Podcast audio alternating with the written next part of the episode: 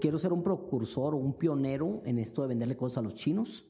Creo que el poder darle valor a todos los emprendedores y el tratar de ser el, el motor que genere, que genere esta economía mexicana para venderle a los chinos, me gustaría que me recordaran como eso y que eso va a generar muchos empleos en México, va a generar muchas empresas nuevas, va a generar muchas oportunidades y creo que hay que venderle algo a los chinos.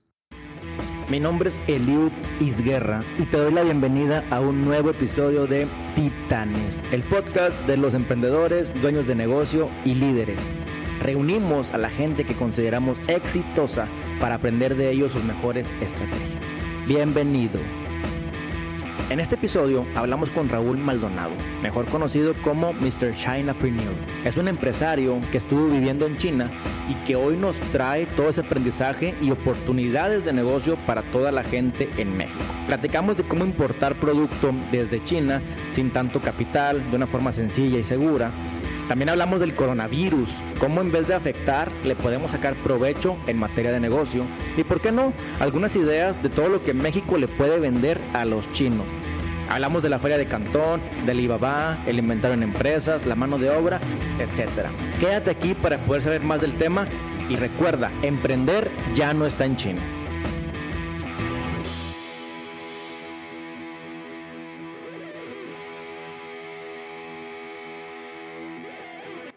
En épocas de crisis, unos lloran y otros venden pañuelos. Y vaya que es el caso ahora de este gran invitado, que es el fundador de Maldom Group, Boitas y mejor conocido como Mr. Chinapreneur. Él es Raúl Maldonado. Raúl, bienvenido al podcast, hermano. Eliot, muchísimas gracias. Gracias por invitarme.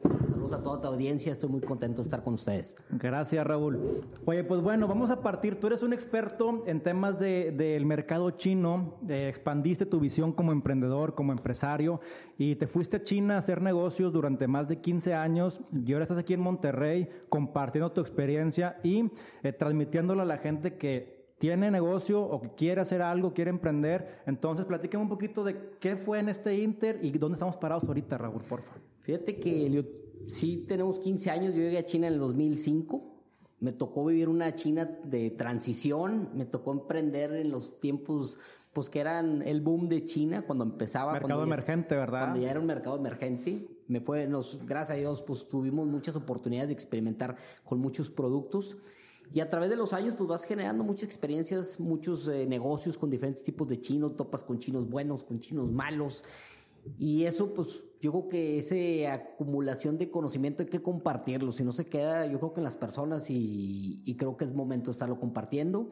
Y estamos haciendo una transición en lo que es Maldon Group, porque siempre, me, siempre, ahorita, eh, ¿cómo se llama? Siempre le hemos comprado a los chinos. Sí. Y ahorita decimos, oye, ¿qué le vendemos a los chinos? Es un gran mercado. Claro. Y la gente sigue con el, con el, el mindset o el chip de decir, oye, hay que seguir comprando en China, ¿qué me traigo China? Y está muy bien. Sea, hay que seguir. La verdad es un país manufacturero, precios bajos, es buen momento de seguirles comprando. O sea, es difícil que todavía llegue una India o llegue otro país a, a desbancarlos. Claro. Pero creo que ahorita debemos, como mexicanos, pensar cómo le vamos a vender cosas a los chinos y por eso nace Boitas, con, con objetivo de decir, oye, ¿cómo ayudamos al emprendedor mexicano a comprar de China y cómo le hacemos para venderle a los chinos productos? Perfecto, entonces, te parece, vamos a partir la charla en la primera parte, hablar de cómo traer de China y posterior cómo llevar a China. ¿Te Perfecto, me gusta. Bueno, entonces, para traer de China, digo, yo la verdad que bueno que estoy muy novato en esto porque te voy a hacer las preguntas bien natas en el aspecto de que, pues bueno, yo conozco de China Alibaba ¿Sí? y lo que sé de, de ello es que es como un mercado libre, que lo que puedo ver es la reputación de cada vendedor, que puedo pedir cantidades grandes, que va a tardar la cantidad en llegar y que puede haber riesgo de que pierda mi dinero de que porque sea un mal proveedor, no llegue en tiempos o bien en la aduana. Yo, no sé ni cómo masticar todo el tema de aduana para que llegue a Monterrey. ¿Cómo funciona esto, Raúl? A ver, primero vamos a pensar, Alibaba yo creo que es el, el, portal más conocido. La verdad es que creo que es muy buena herramienta. Eh, honestamente, cada vez hay más comercializadores, que no quiere decir que sea malo, ¿verdad? Porque a veces el comercializador es el que te permite comprar 100 plumas en lugar de 50 mil que te pide la fábrica. Entonces no necesariamente es malo. Eh, el problema es dar con buenos proveedores. Si tú ahorita también a Alibaba y le pones plumas, salen 100 mil. Lo que quiere decir es que en vez de que esté el proveedor directo, hay un intermediario que es la comercializadora. Exactamente. Entonces se da cuenta que está en una oficina, un chinito que ya él ya conoce la fábrica y entonces él le compra la fábrica para 10 clientes y así es como ellos comercializan.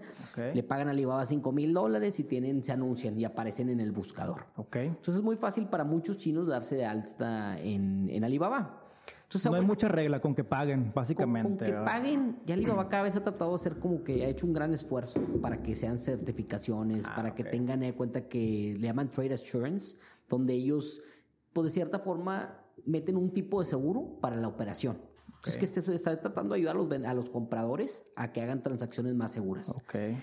Pero fíjate que normalmente, como en todos los negocios, cuando no hay problema, no pasa nada, felices. Pero cuando hay un problema, que a veces el comercializador ni siquiera se entera porque a lo mejor él comercializa 50 mil productos y no conoce, ahí es donde empieza a ver el problema.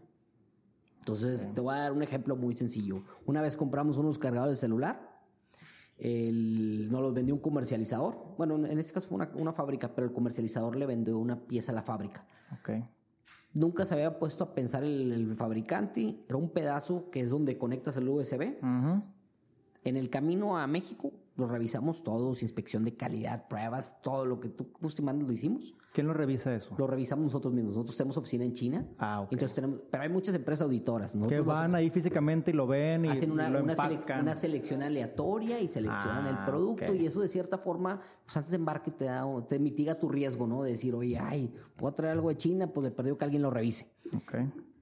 Llega el producto a México y se empiezan a oxidar todas las, todas las partecitas de USB de un cargador que, no sé, imagínate, vale un, dólar, la partita vale dos centavos, pero no le pusieron un recubrimiento galvanizado. Y como eso, cuando hay problemas ahí, si, si no estás dando con un fabricante, a veces no van en la cara. O sea, el, el, comercializador trata de sacarte la tangente y dice, oye, no, no fue, no fue mi problema. Es que fue, tú lo compraste así, esa era la calidad. Entonces se vuelve un tema de que hay que conocer el producto, hay que tratar de trabajar con fabricantes porque creo que son un poquito más comprometidos, porque conocen bien sus productos.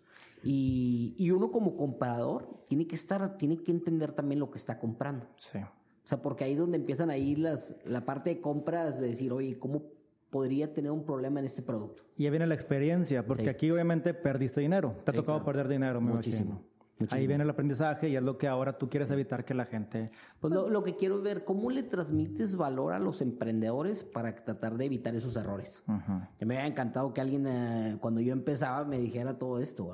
Sí. Y, China en realidad es un país donde, donde como la gente es muy astuta, ¿no? O sea, la gente sabe cómo llegar a precios bajos para poderte vender un producto. Ya sea reduciendo la calidad, ya sea cambiándole el material. Son muy listos haciendo eso y eso es algo que hay que aprenderle. Entonces, ¿por qué? Porque nosotros mexicanos a veces, a mí me da la impresión, dicen, oye, ¿sabes qué? No sé, quiero comprarte un escritorio. Y el mexicano dice, no, es que escritorios de, de 100 dólares no tengo. Yo los vendo a 200. Entonces tú dices, oye, pero ¿por qué no tienes de 100 dólares? Porque entonces el chino ha aprendido a ser muy flexible y decir, ¿cómo sí?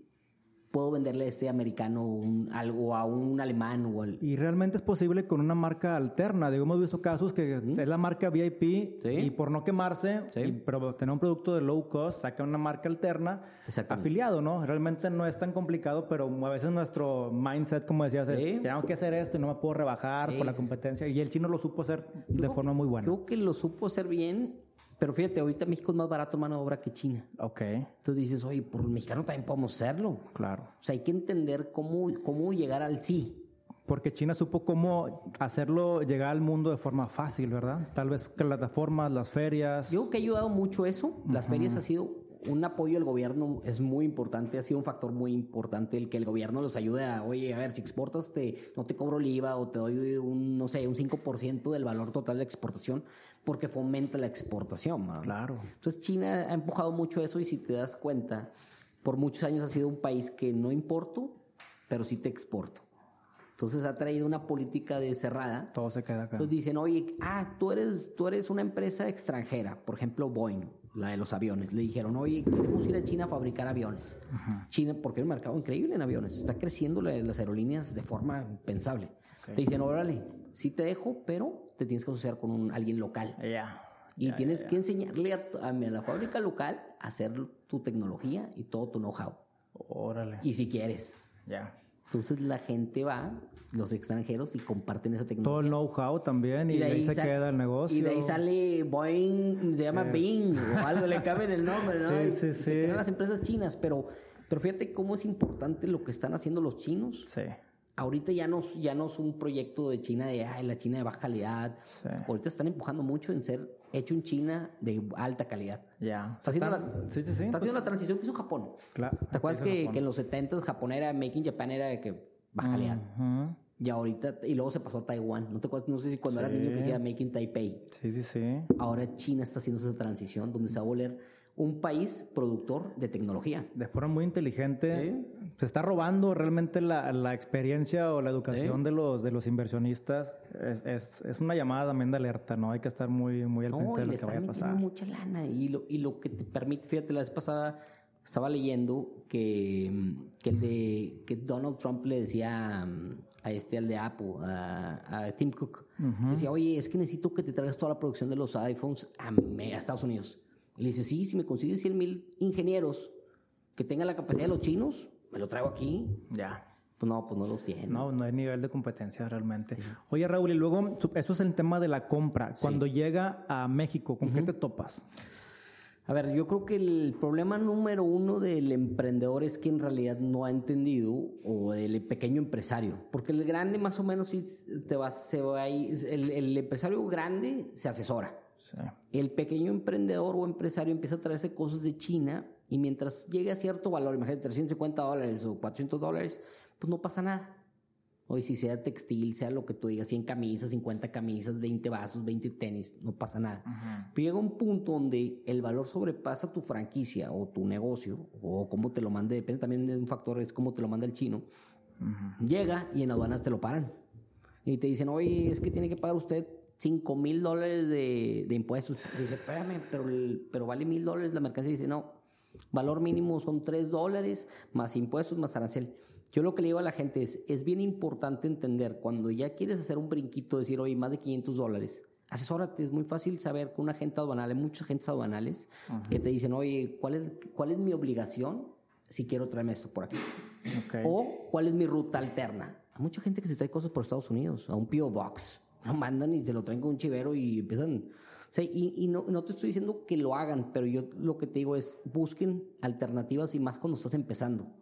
O sea, cuando estás empezando un negocio, no importa, o sea, lo importante es estar creando ese, ese negocio, ¿no? Ajá. Eh, y luego poco a poco, cuando vas eh, teniendo capital, ya lo vas haciendo bien, ¿verdad? Ya tú solo, ¿verdad? Al principio es a lo mejor voy a ganar poquito, pero el riesgo es menor. Voy Así a es. aprender, que eso es lo que realmente in- interesa, ¿no? Sí, estoy sí. aprendiendo el proceso, lo estoy viviendo y ya después le meto más de, de mi cartera. Pero importación es bien importante que entendamos cada producto, porque cada producto tiene diferentes Otro reglas. arancel, otro impuesto, otras reglas. Traes un, no sé, te traes ropa y te dicen, oye, no, pues quieres que tener el padrón sectorial. Mm. Órale, no, pues no lo tengo. Pum, pues no te lo puedes importar. Oye, ¿sabes qué? Necesitas tener un, no sé, una, una NOM, que es una norma oficial mexicana, de un etiquetado específico. Que te dicen, oye, tiene que venir el nombre del importador. Y es algo bien sencillo que a través de, de empresas como nosotros, de agentes aduanales, te pueden ir asesorando. Claro. Y que puedes ir determinando, ah, ok, si me traigo esto, ya sé que no hay problema, no pago arancel. ¿Y ustedes de qué manera están apoyando al emprendedor o al empresario pequeño a hacer esta transición o conocimiento? Mira, ahorita lo que estoy haciendo en realidad, estoy haciendo lo de la, o sea, la plataforma de Mr. Chanapreneur, vamos a empezar a hacer un curso. Más que yo ayudarlos, o sea, nosotros somos una empresa de servicios que ayuda a, la a la- a las empresas, Ok. normalmente grandes. Pero digo, ¿cómo le puedo ayudar al emprendedor, pero, pero no dependa de mí? Porque si algo te me molesta, o sea, me molesta es yo depender de alguien si tú lo podrías hacer tú solo. Entonces, mi objetivo es decir, ¿cómo te enseño a ti a que no dependas de ninguna empresa y que puedas lograr poder importarlo tú solo? Porque eso es lo bonito. O sea, al final del día, cuando tú lo compras de China, te llega el producto a tu casa y lo empiezas y dices, órale, ya hice la primera importación de business. Sí, claro. Casos O sea- de éxito, el happy path, contento, y Ent- y- la confianza. Y a veces somos muy cómodos, decimos, oye, que te lo haga alguien más, hazlo tú. Yo le digo a la oye, te va a tocar lo de las aduanas, sí te vas a parar, sí te va a tocar el que te detengan, y, pero no importa, o sea, aprende eso, porque ya la próxima, esa experiencia vas, que vas acumulando, pues a la próxima no te va a pasar. Y solo así es como vas a en realidad aprender. Sí, sí, sí. yo soy de esa idea. Sí, y también el aprendizaje, digo, me ha tocado gente que, que importa producto y escucharlos hablar de que no, es que tengo producto parado de China y en el Golfo y no sé qué. o sea, están en, un mood empresarial que, que les gusta, ¿no? Está interesante. Claro, claro, Oye, se puso de moda también el producto asiático a nivel general. Ajá. Eh, digo, Miniso dicen que es japonés, otros dicen que son chinos. Obviamente la marca dice que es japonesa. Está, va a entrar otro que se llama Mievik. He visto en Facebook varios proyectos. Eh, ¿Qué has sentido tú? ¿Hay aceptación? ¿Por qué se puso de moda? ¿Qué, crees? A ver, yo creo que he creado una tendencia donde dieron a un precio qué es lo que puede pagar el cliente. Se dieron la tarea de entender, por ejemplo, en el tema, pensemos en peluches. Sí. Ok. De hecho, acabamos de, de, platicar con el peluchero más grande aquí del, norte del país. En tu podcast. En mi podcast. De hecho, él lo que hace se trae el skin, o sea, la piel del peluche y él lo rellena aquí. Ah. Entonces es más competitivo que los chinos. Fíjate cómo lo pensó él y cómo lo hizo y lo está haciendo muy bien. Y está ganándole a los chinos en, precios, en cierto ah. tamaño de peluche. Aquí hace la mano de obra, como bien comentabas, que es más rápido y demás, pero traerse de allá todo eso, ¿verdad? En el tema de peluches, se dieron, se dieron cuenta la gente o los chinos o la estrategia es crear productos novedosos de compra, de compra de, de, de, emoción, ¿no? O sea, de rápida decir, oye, un power bank que tenga esto, un peluche que te abrace. O sea, si lo ves, es, tiene mucho que ver con las tendencias escandinavas. Mm. Los escandinavos han creado productos muy, muy bonitos y muy baratos porque los fabrican en China y entonces por el diseño es como lo venden más caro. Y lo vemos en Ikea, lo vemos ahí otra empresa muy, muy grande, una danesa que se llama Flying Tiger, la ves en Japón y en diferentes ciudades. Entonces los chinos sacaron este modelo de decir, oye, ¿cómo doy algo pues barato que la gente pueda... y en volumen, porque se vuelve un tema de economía de escalas. No es lo mismo que tengas tiendas en 100 países y que digas, oye, pues voy a comprarle, y lo, lo que pasa con Ikea y voy a comprar 10 a cada tienda y ya tienes un millón de piezas. Sí. Entonces dices, tengo 100 mil tiendas y compro 10 piezas de cada uno, es un millón. Entonces si tú llegas a comprarle mil, pues nunca vas a competir con ellos. Están a la producción a ti. Y toda la logística que hay detrás de ello es, está tremenda. Eh, me imagino que esto se ve también mucho en la feria de Cantón, en la cual seguramente has asistido. ¿Cómo es la feria? ¿Lo recomiendas para que alguien que vaya a empezar asista, vaya? ¿Qué te topas ahí? Mira, yo creo que la feria de Cantón es algo yo creo que es un, es un, ¿cómo se llama? Es una navaja de doble filo. Mm. ¿Por qué? Porque te puedes perder. Sea, es tan grande la feria. Si no tienes algo, en realidad, un tema muy claro de lo que quieres, te quieres traer, te puedes perder porque empieza a ver de que, no sé, ahorita no sé si subí unos videos donde había mm, un termo con unos audífonos entonces la tapa del termo los cargaba. Órale. Entonces decías, oye, pues llevo el agua, aquí tú los, eh, me los pongo, estoy en el gym. Claro, está claro. Bueno. Sí, integrado. Entonces dices, y luego otro Yeti, pero con una bocina. Mm. Está bruto. Porque decías, oye, pues yo como que me tomo de mis cheves y tengo la bocina portátil, está bruto. Ya. Entonces, pero tú ibas, imagínate, a ver un tema de, no sé, de desarmadores. Entonces, te llama tanto la atención eso que... Te distraes. Pero como eso hay mil cosas, ¿eh? Sí, sí, sí. Entonces, te puedes perder. ¿Cuántos días dura y cuántos días requieres o cómo...? Mira, dura, son tres etapas. Mm. Dura tres semanas. Se divide en etapas, cinco días cada una. Y cada una de las etapas tiene diferentes... Temáticas o segmentos. Unos son de que, oye, ¿sabes qué? El tema de ferreterías, el tema de electrónicos, el tema de esto. O sea, desmontan todo y luego llegan otros de otros productos. Sí. O sea, son tres ferias realmente. son tres ferias. Entonces depende de lo que vayas, es, es a lo que, a lo que, a, la semana que te tocaría ir. ¿Cualquiera puede ir a la feria de Cantón? Cualquiera puede ir. No hay ningún limitante. Llegas a China, ¿qué te piden? ¿Pasaporte vigente? Y te piden un, hay que sacar una visa. Una visa. Necesitamos una visa en China. De hecho, hoy, hoy en día, fíjate que China ha hecho más fácil para la gente que va poco tiempo el que pueda estar en China. Si tú vuelas a un país, de un país, imagínate, de Estados Unidos a China, y de China sales a Hong Kong o otro país, de entrada puedes estar cinco días completos sin visa. Ok. Si llegas por el mismo país, creo que tienes 72 horas, son tres días o dos días y medio. entonces hay formas de ir nada más dos días y salirte de China sin visa. Ah, si no requieres una visa, sí. Con eso puedes ir. Se lleva en Guangzhou, al sur de China. La feria, esa se hace, se hace dos veces al año. Dos veces. En abril, en abril y en octubre. Ah, ok. Del 15 de abril o el 15 de octubre a la primera semana, ya sea de mayo o de noviembre. Ah, ok, ok, perfecto. Oye, Raúl, y eh, tú que has visto y negociado con chinos, ¿con qué barreras culturales te has topado o qué has aprendido de cómo un chino negocia con un mexicano o cómo ven al mexicano en China? Eh, ¿qué, ¿qué, nos puedes compartir de esa experiencia? Fíjate que los, los, los, chinos de entrada no nos, como que muchos no nos ubican. Es algo bien curioso. a menos que hagan negocio contigo. ¿Mm? Creo que hay una buena imagen de México en realidad. Nos ven como futbolistas, no sé, en general, el chino en general. Eh, yo creo que lo importante con los chinos es entender cómo es el chino, o sea, en la cuestión de negocios. El entender que el chino sabe decir que no y te dice que sí para todo. O sea, es importante entender que, pues, cómo te va a afectar el, el a veces nos encanta regatear a los mexicanos. Como que se volvió durante muchos años en China, era un juego, era ir a China y estar negociando, oye, te vendo tres, está muy caro y eso era algo que se veía culturalmente en los mercados, se veía extranjeros viniendo a China a negociar, hasta que el chino cambió su forma de pensar. O sea, el chino ya no está tanto de negociando, ¿eh? Ya ese es mi precio si quieres, compadre. Sí.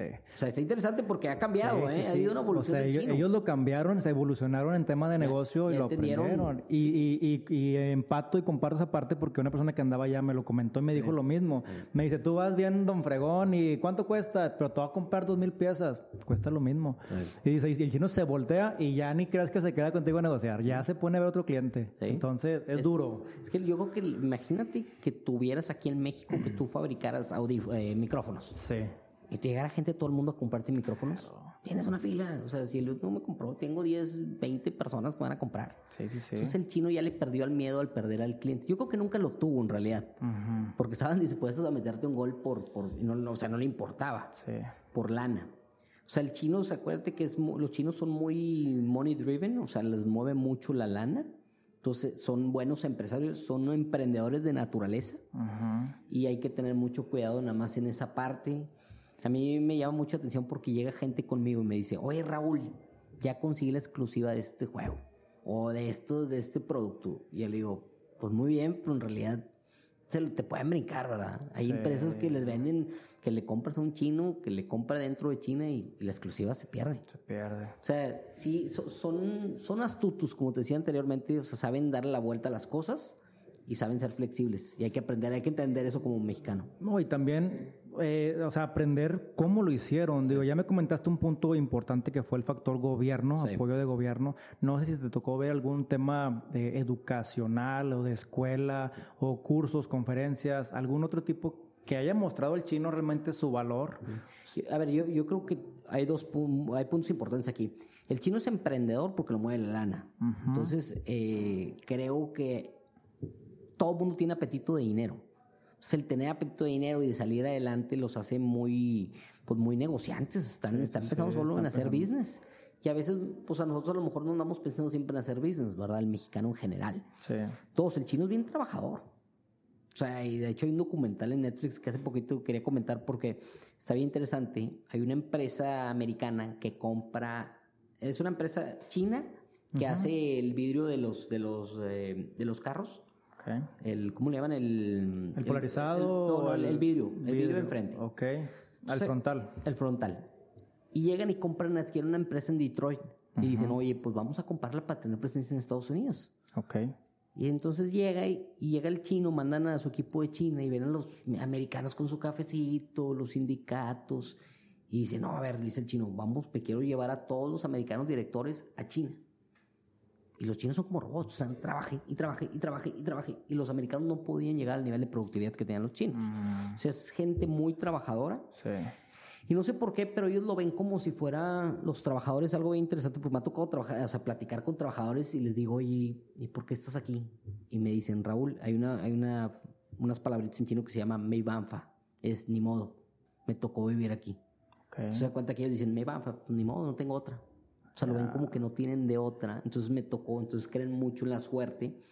Y por eso a veces trabajan en ese tipo de empresas. Agradecimiento especial al equipo de Parvada Cowork, ubicados en Plaza Lúa, San Pedro Garza García, en donde se grabó toda la segunda temporada de Titanes Podcast. Recibieron a cada speaker de una forma excepcional y gracias por fomentar el emprendimiento y el networking en México. Parvada Cowork, nuevamente, gracias.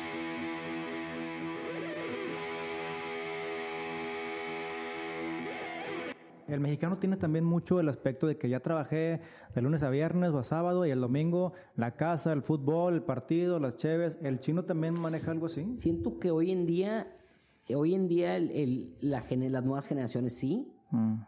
pero como siguen hambrientos de dinero, prefieren estar jalando para ganar lana. Es que hay un boom, ¿verdad? Y el chino es un vendedor nato, muy social.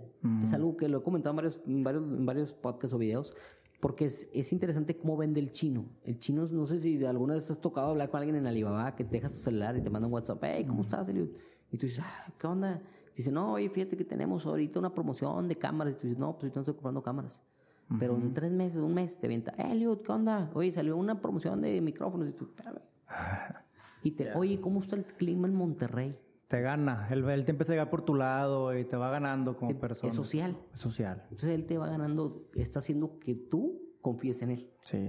Y en una de esas te van a llega un amigo viendo buscando cámaras y dices, ah, John, ya es que se ponen nombres americanos. Y dice, no, pues tengo aquí en mi WhatsApp a Drácula. oye, yo tengo, yo tengo chinos que se ponen nombres como Drácula, ¿Ah, Frankensteins, tengo Sellers. Como que hay mucha influencia de Hollywood o no sé de qué lado tengan allá. Les encanta inventarse nombres. Aparte. A mí me da mucha risa. Pues es que para diferenciarse todos son Li, Ching y Wong, entonces... Nada más hay 100 apellidos en China. 100 solamente. Ah, todos son primos. Oye, entonces yo creo que el factor ese que todo el mundo está muy, tiene mucha hambre de que son bien trabajadores. Sí. Es un factor importante y aparte son centaveros. Mm. O sea, el chino es, eh, no, no tengo dinero, no tengo dinero. Y viven, no sé si te has dado cuenta que de repente ves un chino rico en España y le dicen, oye ¿Cómo se hizo rico? Y dice, no, es que estuve 20 años viviendo en una casita de este tamaño eh. y éramos 10. Mm. Entonces todo lo que ganamos lo ahorrábamos. Entonces lo ves después de 20 años que ya se hicieron millonarios. Y es lo que pasó con en el mundo en China. Tú llegabas a las fábricas y veías a un chino que valía 3, 400 mil dólares en chanclas. El señor vivía en unas condiciones que decías, ¿cómo? O sea, ese señor en México ya andaría en su jet privado y andaría en, en un Rolls Royce. El chino es muy, ha sabido hacerse rico callado. Y él lo ve a futuro. Mexicano a lo mejor goza el placer de la vida inmediato y el chino se espera a una vejez, a una jubilación, ¿verdad? El chino yo creo que lo, lo ve, o sea, todo lo pone en tiempos y lo ves desde el desde plan de gobierno. Lo ven a largo plazo, a, mediano y largo plazo. Entonces el que nosotros somos, queremos ser ricos ya, todos los días, ya. O sea, ya, y el ahorita, y el ahorita, y el ahorita. Y no, no, como que no, a veces no apostamos un poquito a una visión de mediano o largo plazo. Hay Ellos lo han hecho. Eh, hay que aprender mucho de esa parte. Está muy interesante y qué bueno que la compartes. Raúl, en temas eh, eventuales, como lo es el coronavirus, ¿Qué pasa? a título personal, tuyo de Raúl, estás creando Mr. Chinapreneur, le metiste mucha galleta, lo compartes, es un podcast, eh, estás viendo nuevos proyectos, ramificando tus ingresos y todo se ve muy fuerte y de repente coronavirus. O sea, como emprendedor, empresario, uno, ¿qué sucedió en tu cabeza en el aspecto de se me va a ir todo abajo, ¿qué voy a hacer? Fíjate cómo lo vi, yo cómo lo vi, lo veo o cómo lo vi en el momento cuando me hablan los chinos y empiezan a decir, oye Raúl, se detuvieron las exportaciones 60 días, tengo retrasos. Mm. Pues yo creo que se genera una oportunidad, en toda crisis se genera una oportunidad. A mí me tocó la de la gripe porcina, ¿te acuerdas de la gripe porcina? Ah, en el, creo que fue en México en el 2009, 2010. Mm, mm. Yo mandé 4 millones de tapabocas por avión de China a México. Ok. Entonces, ya había vivido ese, ese, ese oportunidad, esa crisis, ¿no? Que existió. Y fue muy rápido, ¿eh? Fue un tema de una semana. Entonces dije, oye, a ver, ahorita, ¿qué necesitan los chinos ahorita que está pasando esto? Yo ahorita estuve en China en noviembre y lo detectaron en diciembre y quería ir en febrero. Entonces digo, bueno, pues si ya traemos todo el empuje que hay que venderle a los chinos y vemos la oportunidad de los tapabocas y tenemos muchos tapabocas, yo creo que es momento de no tenerle miedo de invertir en tapabocas y venderlos. Cualquiera pensaría que el tema del tapabocas pues en China es más fácil que haya, es más normal que los usen, es parte de su cultura. ¿Cómo nace una oportunidad de que México le venda a China? Es que imagínate que 11, imagínate, Wuhan tiene 11 millones de personas. 11 millones, Wuhan. Entonces, en, un, en una ciudad de 11 millones de personas, estás en el año nuevo chino, donde se mueven 500 millones de personas. Mm. Todo mundo de las costas se va a ver a sus familias. Llegan a los países y se mueven de regreso. Entonces imagínate cómo, cómo sin un control sanitario bueno, pues empieza a repartir en todos lados. Y lo peor de lo, malo del coronavirus es que no te das cuenta que lo tienes. Mm. Hasta, que, hasta que pasan dos, tres semanas. Entonces tú piensas una gripa normal, pues es un diciembre, digo, un, un febrero, enero. Son, es- tú, tú tienes gripa, yo tengo gripa, nos da tos, nos da todo igual, pero pues es el coronavirus. Ya. Entonces la gente no se, no- que está infectada no se, no se daba cuenta. Ujú. Entonces, cuando se abre todo esto y, sale la epidemia, pues todos los tapabocas que había en China se desaparecieron. Desabasto, compras de pánico y demás. Pues la gente los ocupan para salir a la calle. O sea, entonces, pues para protegerte, dices, cae en desabasto China y empiezan a comprar de todos los países. Tanto inversión privada como hasta gubernamental. Me imagino que hospitales haciendo compras de proveedores extranjeros para poderse abastecer. Y ¿no? también de personas físicas. Y físicas. La vez pasada me enviaron un, te voy a enseñar un video ahorita, donde hay unos chinos que salen con maletas y dicen, por la venta de tapabocas, pero tienen millones de yuanes. Mm. Así de decir, miren, para que vean lo que estamos haciendo de negocio con todos los tapabocas. Los chinos internos que se arriesgaron a meterle dinero, especular y vender. Claro, y ellos son los que toman el riesgo. Sí. Entonces se generan oportunidades de ese tipo. Fíjate, me llama un, un empresario de Monterrey y me dice, Raúl, tengo una fábrica de antibacterial. Vamos a vender a los chinos. Pues sí, no, no, no, se van a dar, no se van a dar abasto del antibacterial. Ah, bien. No se dan abasto en los trajes, no se dan abasto en los gogles, no se dan abasto en nada. Y aparte se genera una oportunidad también, como esto mismo, que las fábricas se paran. Para los mexicanos es una oportunidad muy importante dentro de nuestro país, de nuestro país y para exportar nosotros a otros países como Estados Unidos. Ya. Porque si todos los juguetes, imagínate que no, los chinos no están proveyendo juguetes a Walmart. Mm. Pues Walmart va a Ah, caer sin juguetes. Es un mercado secundario de oportunidades. Entonces el mexicano, el productor mexicano, Mm. tiene una oportunidad para incrementar su producción y vender en esta oportunidad de hacer dinero en este momento. Porque están viendo que habrá un desabasto, de que China no va a poder proveer a Estados Unidos, investigar qué es lo que China provee más Sí. fuerte a Estados Unidos y decir, bueno, dentro de un mes, dos meses, aquí va a haber y oportunidad, te ¿verdad? vendo, te vendo algo similar. Y te vendo algo similar. O sea, creo que ahí está la oportunidad que el mexicano tenemos que estar viendo en Está este muy momento. interesante. Porque ahí es donde, donde podemos hacer muchos negocios los mexicanos. Ya. Y en temas eh, fuera de este, de este impacto del coronavirus, donde, donde, bueno, tú volteaste ahí la visión y viste la oportunidad. Anteriormente, cuando todo estaba normal, tranquilo, ¿qué tipo de producto has visto que pueda ser rentable oportunidad para llevar a, A ver, China? yo creo que hay muchos productos mexicanos que podemos venderle. Yo le puse producto único mexicano, o sea, sí dividí el- los productos únicos mexicanos. PUM. El PUM. Ahí, sí, porque es- creo que me gustó ahí el, el- ahí el, ¿cómo se llama el nombre? Sí.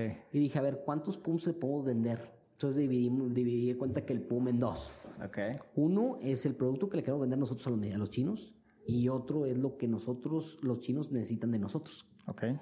Entonces nosotros queremos venderles tequila, pero digo el tequila, oye, pues si le quieres vender tequila, pues ve a China, Ujú. con alguien a que esté vendiéndoles tequila. Mm. Entonces dentro de esto les puedo vender mil cosas. Ahorita una clase media muy grande, donde ya todo el mundo trae dinero, quieren comprar cosas de China. Es decir, oye, ¿cómo les vendo algo? Ya están buscando experiencias nuevas. Ujú. Ya los chinos me dicen, oye, Raúl, yo ando buscando ir a un restaurante mexicano. Ya quiero probar, no sé, los churros o lo que sea, que sean eh, cosas que en China no normal no sean comunes. Ok. Y están dispuestos a pagar algo, un precio muy alto por las cosas. ¿Y la experiencia dentro de China o fuera de China? Dentro de China. Dentro de China. Sí, el chino que le puedes llevar a vender cosas, un taco. O sea, hay gente Sí, o sea, que- llega a un restaurante que haya mariachi ahí fijo, que haya música, que haya un churro, que haya todo el folclore mexicano, y ¿verdad? tienes chinos para reventar. Ya. O sea, hay- también hay experiencias complicadas. De hecho, hubo, eh, la estaba hablando con, con un- una persona que puso un, un- una taquería en, en Beijing y fue muy mal. Mm. Hay que entender cómo funcionan también las leyes en China. Es que ahí es donde empieza lo complicado. Si no tienes un socio chino, a veces cuando es un producto como un restaurante, en este caso, una experiencia, pues es importante estar, tener las relaciones suficientes para que pues, no te vayan a tumbar, ¿no? O que lleguen y hoy no le entiendes, es un país que no entiendes las reglas. Fíjate que muchas veces nos da miedo compartir nuestra idea porque creemos que alguien nos la va a robar. Sí. Pero realmente es necesario y es importante si quieres que eso dure, ¿verdad? Y sea de éxito. A lo mejor vas a ganar menos, pero pues ya vas a tener un, un negocio exitoso. Y más si tú deseas que eso te abra puerta para más proyectos. ¿A qué me refiero? No sé, un tequila alacrán. Que ellos, o mezcal alacrán, yo he visto que tienen presencia en Japón, en China, y a lo mejor no es negocio, Sí. pero están viajando y la gente dice, oye, este se, se exporta a nivel internacional, pues te lo compro en México. Le da El- eh, credibilidad. Exactamente, el negocio está en México, pero esto te abre puertas a, que, a que tu negocio en México funcione, ¿cierto? Y de hecho en el podcast, hay un podcast que grabé con este Ignacio del Toro, no sé si lo escuchaste. Pero en ese podcast él me platica cómo él vende un millón, vendía un millón de litros de tequila a los chinos. Ah, muy bueno. Y está muy interesante. Hay que, hay que ver, hay que Está- escucha, porque está interesante porque dice él, él dice, oye, hay una oportunidad muy importante para el tequilero nuevo. Mm. O sea, no importa la marca, como nadie tiene posicionamiento en la marca, ni José Cuervo, ni Dobel, ni nadie, Mm. hay una oportunidad muy grande para el tequila lacrán, el tequila, el más vendido se llama Olmeca. No lo conocemos en México. aquí lo conocemos, No ¿verdad? lo conocemos en México, fíjate. Ya, ya, ya. Pero el más vendido es ese. Entonces dices, oye, ¿cómo le haces tú para poder como, vender tu tequila? ¿Y qué fue? ¿Branding? Fíjate que él, él, ah, dice algo muy interesante del tema de, de cómo los influencers, igual que en México y en Ah, todos lados, funcionan muy bien. Ya. Eh, cómo hacer campañas para dar a conocer, educar al mercado chino. Porque Mm. al final del día se requiere un esfuerzo de educación. Sí. El chino no es como que, ay, el tequila, pues no, no, no, o sea, no, no lo conocen y hay que invertir en eso. Ya. O sea, hay que dedicarle lana a eso, hay que ir a China. Y que- meterlo a sus mesas de la forma en que ellos lo consumen. A lo mejor aquí es, de, es un decir, no, aquí es de shot, pero a lo mejor ellos su bebida favorita es mezclado en un litro o algo, pues tienes que entrar en un litro, una bebida de litro. La margarita, ¿verdad? Una La- margarita. Una margarita, por ejemplo. Sí, o sea, en algo que pueda darle el sabor al- a un gusto más al chino, más dulce a lo Y, mejor. y una clase, ¿no? Así como que es VIP, es premium, está, Sí. está interesante. De aquí parte, Raúl, también el tema en lo que ustedes apoyan a, a los empresarios de, de aquí de México con apoyo tanto para exportar o como para inventario, sacarlos. ¿Qué es lo que hace tu grupo? A ver, ahorita lo que estamos haciendo es, traemos una estrategia digital que le estamos metiendo mucho tiempo, mucho dinero y muchas ganas, eh, que es boitas.com, donde partimos de tres puntos importantes. Una, crear el, el, el Alibaba mexicano, si quieres llamarlo así, Ok. donde cómo, cómo hacemos un negocio bilateral, digital. China es un país ya muy digitalizado. Sí. donde les podemos vender productos de forma segura de productores mexicanos. Entonces dije, a ver, ¿cómo podemos hacer una plataforma que no dependamos que sea china, sino mexicana? Y ahorita estamos sacando la MVP. O sea, vamos a dar una prueba, decir, oye, vamos a hacerla en chino la página. O sea, va a estar en, mi- en español, en inglés y en chino. Ok. La intención de, de Boitas es, una, apoyar al mexicano a que venda productos en China. Dos, ayudar al mexicano a que compre productos de China en forma de cantidades más chicas y quite todos los distribuidores. Como integrada, fraccionada. Es fraccionada, exactamente. Ok. Y número tres, es decir, cómo le ayuda al empresario que tiene productos en inventarios viejos a que agarre flujo y que pueda tronar su producto, pero que genere una oportunidad para alguien más en otras partes del mundo. Aunque no sea producto chino. A que no, sea, no, no, que no sea producto chino. La verdad es cómo le ayudas al flujo. Sí, O flujo. sea, yo creo que al final del día este proyecto está hecho para que se haga a nivel mundial, Claro. pero me, me- me interesa mucho la parte de, los chinos porque no hay nada mexicano hecho en chino. Entonces queremos ser la primera plataforma que esté, que sea de un mexicano y que esté toda la página en chino y que podamos lograr ese, ese objetivo de venderle más cosas. Ya se ha hecho aquí o que se lleve para allá y allá se haga la mano de obra, ¿no? Pero También con supervisión mexicana. No, hay materias primas que se les pueden vender a los chinos. muchas. Materia prima, exactamente. sí, sí. Ok. Y Puerco, por ejemplo, hay mucho puerco, que hay una oportunidad muy grande en el puerco. ya. Ahí, o sea, el año pasado el 60% del puerco se murió en China. Hay una oportunidad para venderle y todos los días comen cosas. Yo creo que la parte de consumo es muy importante. ¿eh? Claro. No, y definitivamente digo, gente como, como tú, que has estado allá, gente que ha estado, eh, que conoce la, la, la idiosincrasia china, el- el- los prototipos, la forma de trabajar, es muy, muy viable y necesario que se acerquen. A veces uno piensa que por acercarte a alguien como ustedes, Sí, claro. les van a robar el negocio o les va a quedar una nada de, de utilidad. Sí. Porque pues uno dice, es que voy empezando como que para que me lo quiten. Y al contrario, por lo que me estás comentando y por lo que has vivido, es una plataforma muy amigable claro. que te ayuda a que ellos puedan expresarse y aprender, que es básicamente todo este proceso. Y que ellos lo hagan de forma independiente después sin que tú los ayudes. yo creo que al final del día es, es cómo te acerco a China. Mi, mi objetivo es más que todo que los mexicanos vendamos más a, a China. Ajá. Independientemente de cómo sea o qué plataforma, el objetivo final de todo esto es cómo impulsamos a México a poderle vender más productos a los chinos. ¿Llevan apoyos de gobierno ustedes? No. Ahorita lo estamos haciendo todo 100% privado. Siento que no me gusta nada el tema de gobierno porque mucha gente cuando baja fondos depende de ellos, entonces se vuelve una adicción. Y yo creo que, que tenemos que hacerlo nosotros empresarios de forma privada, metiéndole capital nuestro y creo que con métricas y con números. y- Para meterle toda la pasión, todo el amor, todas las ganas, ¿no? Claro. Porque a veces ni se... Ni, ah, fondo, fondo perdido, lo bajamos y a ver qué pasa, ¿verdad? No, como estaba ProMéxico, ProMéxico era una institución muy importante. Hace poquito le mandé un Twitter a Andrés, a Andrés Manuel, Mm. al presidente, donde le digo, oye, véndeme ProMéxico. ¿Ah, sí? Porque me interesa que me, que- o sea, me interesa comprarle ProMéxico, pero no nada más por el nombre, sino creo que la, o sea, los 10, 15 años que duró Pro México Ajá. tienen mucho valor. Se hicieron muchas operaciones, captaban inversión china, captaban inversión de extranjera de cualquier índole, alemana, de, de todos los países. Sí. Y el de haberlo desaparecido, pues ¿quién está cachando eso? Ya, es ya, una. Dos, ¿quién está promoviendo los, los, los productos mexicanos? Entonces lo que pasaba con ProMéxico es que era, no era sustentable porque era pues, fondeado por gobierno. Ajá. Yo creo que se puede hacer en una entidad eh, 100% privada, con empresarios de nivel que pueden hacerlo rentable. Ya. O sea, que puede ser eh, la referencia a cualquier parte del mundo para poder empezar a hacer negocios con cualquier país. Definitivamente. Y con Entonces- todo el expertise que traes y los contactos, pues es mucho más a- ameno, más fácil el... Sí, y así como estoy yo ahí, debe haber otra persona en Alemania y otro en Inglaterra. Ah, y- exactamente. Entonces, ¿cómo integras a esa gente y los haces partícipes de este proyecto que es más grande que... El tema es entenderlo y coordinarlo como los chinos lo han hecho y lo han entendido y les ha salido muy bien. Ahí. ¿Cómo ha cambiado tu personalidad, Raúl, en el aspecto de, de tu visión, de crear negocios, tu persona con un viaje te cambia? Ahora, que si es un viaje al otro lado del mundo, Sí. te transforma más. Si has vivido allá tantos tiempos, Sí. obviamente no eres el mismo Raúl de hace 15 años. ¿Qué es lo que ha cambiado? ¿Qué Yo creo que te- el vivir en China te da una perspectiva más global, porque le vendemos, a veces me toca, no sé, comprar cosas en China y venderlas en Argentina, en un puerto en Bahía Blanca, que es en, no sé, en Neuquén, allá Sí. abajo. Y a veces me toca ir a Rusia y comprar en Rusia y mandarlo a Colombia productos. Entonces te da una perspectiva donde te das cuenta que el mundo, pues estás a 20, 15 horas de cualquier parte del mundo. Yo soy, queremos desarrollar una línea nueva de textil para, no sé, para un cliente en Colombia Ajá. pues me vuelvo a la India y, y no le veo como que ya no, ya no una barrera. Y es digo lo que me ha dado China. Ok. Porque a veces nos limita un poco el decir, oye, ¿y qué voy a andar haciendo en la India? ¿Qué voy a andar haciendo en Pakistán? Oye, que esto- entonces el hecho de que puedas, o sea, el, el- el ver desde, desde esa perspectiva global te abre muchas puertas. No, y aparte le quitas lo absurdo eh, a nuestro pensamiento en el aspecto de que, oye, vamos a, a- necesitamos tela para Colombia. Uno diría, pues de México sale, ¿verdad?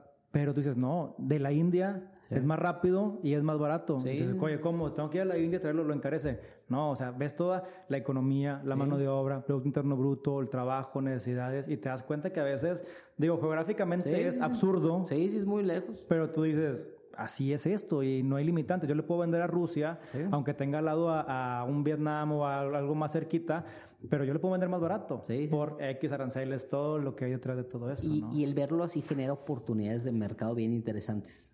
Por ejemplo, hace unos años se deprecia el rublo en Rusia. Entonces había productos que nosotros comprábamos en China y nos dimos cuenta que cuando se deprecia el rublo a la mitad, o sea, nos costaba más barato comprar en Rusia. Entonces empezamos a comprar productos en Rusia. Ya. Me tocaba ir a Siberia o a Quitemburgo o algo y estar comprando producto allá y mandando a otros países decías, oye, si no estás en la jugada a nivel mundial, pues no estás viendo, o sea, hay oportunidades muy grandes. Sí, hay y que todos los días hay, ¿eh? Todos los días hay oportunidades de ese tipo. Sí, hay que entenderle y hay que ver mercados financieros y hay que ver noticias bomba y hay que ver... Yo creo que lo mínimo que... O sea, algo que ni, ni creas que te impacta, mueve el mercado totalmente, ¿verdad? Pues como el coronavirus ahorita. Sí, sí, sí. Lo que Y- estaba platicando ahorita el- con Yo pensé que nada podía parar a China y lo está parando esto. Y viene un desabasto después, ¿no? Entonces ahí vas, vas viendo cómo colateralmente ahí van, va impactando y donde hay oportunidad de entrar. Ya. Oye, Raúl, en el aspecto de, del- para los empresarios y emprendedores, ¿qué nos puedes recomendar en cuanto a forjar un carácter, hábitos? O sea, ¿qué nos puedes compartir de lo que, lo que has vivido, verdad? para, para seguir motivando a esta gente. Fíjate que yo, yo voy a, ahora sí, voy a decir todo lo contrario que diría otras personas, otros emprendedores exitosos, porque me da mucha risa que dicen, no, es que levanta a las 5 de la mañana y de 5 a 11. Yo voy en contra de todo eso, porque en realidad creo que cada, que cada persona le funciona diferente. Hay personas que se levantan a las 10 de la, mañana y hacen más negocios que uno que se levanta a las Y 5. lo viviste en China. Digo, tu horario era diferente que lo que pasaba aquí, Entonces ¿verdad? no importa, yo siento el tema de- del horario, lo del hábito que, te, que sí menciona la gente, el de ser disciplinado sí te sirve mucho porque te forzas a hacer cosas que a lo mejor no harías de otra forma, ¿no? Yo lo que le digo a la gente es que es un tema de chamba, de estar jalando. Yo la gente que más dinero siento que gana es la gente que más que veo trabajando. Mm. Dos, creo que el tema de experiencia, el estar experimentando cosas, ya sean fracasos, ya sean eh, beneficios, el, por ejemplo, el que estés trayendo cosas de China y que estés perdiendo lana, pues estás aprendiendo todos los días. Claro. Pero tienes que querer aprender. O sea, le perdiste, pero de cuenta que no, no es para que después no lo hagas, que le tengas el temor, sino decir, ah, bueno, le perdí en esta, pero voy a la segunda, y luego voy a la tercera, y luego vas a perder en tres y vas a ganar en diez. Entonces yo le diría a la gente, aviéntense, o sea, empresarios, no te den miedo las, ahora sí, las barreras geográficas. O sea, a veces los productos son más baratos en otras partes del mundo. Ve a ver el, ve a ver el país, no te cuesta mucho. O sea, sí te cuesta dinero, pero ve, experimentalo, empieza a hacer negocio y lánzate. O sea, de otra forma no lo haces. Sí, claro, y estamos en una era donde viajar es muy accesible, no es como hace 40 años que incluso ir a la Ciudad de México era carísimo, entonces ahorita te cuesta lo mismo irte a China que irte a, a la India o cualquier, a, cualquier lado del mundo, ¿verdad? Pero es más de, de, de romper tu zona de, de confort, de salir, perderle miedo al lenguaje, perderle miedo al, a las culturas, porque a veces también nuestra misma ignorancia dice, oye, no, es que allá me van a matar. no, es un país bélico, ¿verdad? O sea, es, vas a hacer negocio y aprender. Yo una de las personas que, que, que conozco que más países ha visitado, nada más habla español. Solamente. un cliente de Bilbao Mm. Bien interesante porque es un señor muy, muy gracioso y llega y empieza a comunicarse con señas.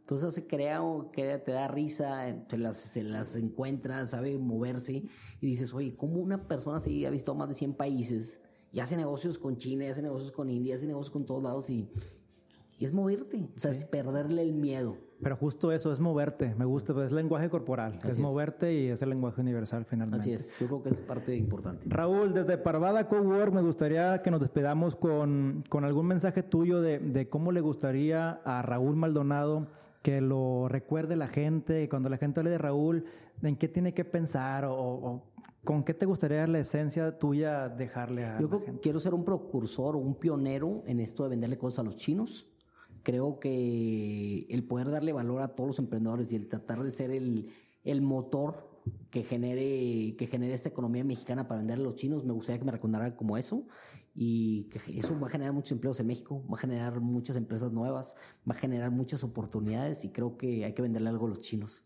Hay que venderle algo a los chinos, definitivamente. Estuvimos con Raúl Maldonado de grupo Maldom Group, Boitas, Mr. Chinapreneur, con la gran frase y tema de en tiempos de crisis hay gente que llora y hay gente que vende pañuelos. Y hay que venderle a los chinos.